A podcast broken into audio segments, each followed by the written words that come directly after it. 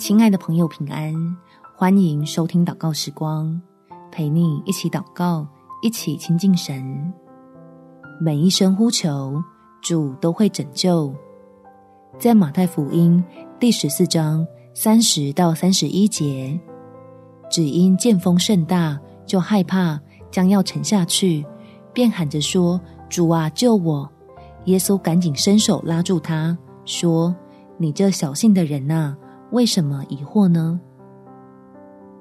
在生病的很难过的时候，我们可以不断的用祷告向主呼救，让患难不能辖制你我的心思，重新用信心抓住神信实的应许，看见已经得胜的基督，正将医治与平安赏赐在依靠他的人身上。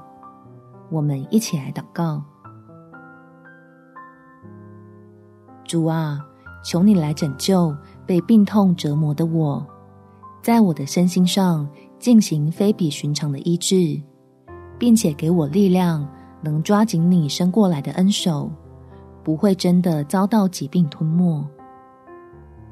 所以每一次我感到难受，我就放胆向你呼救。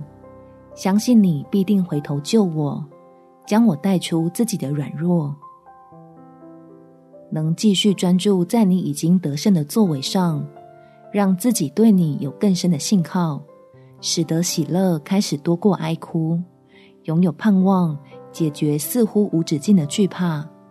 这样，即便现在是个只能休养的病人，仍然感谢神在我身上有奇妙美好的计划。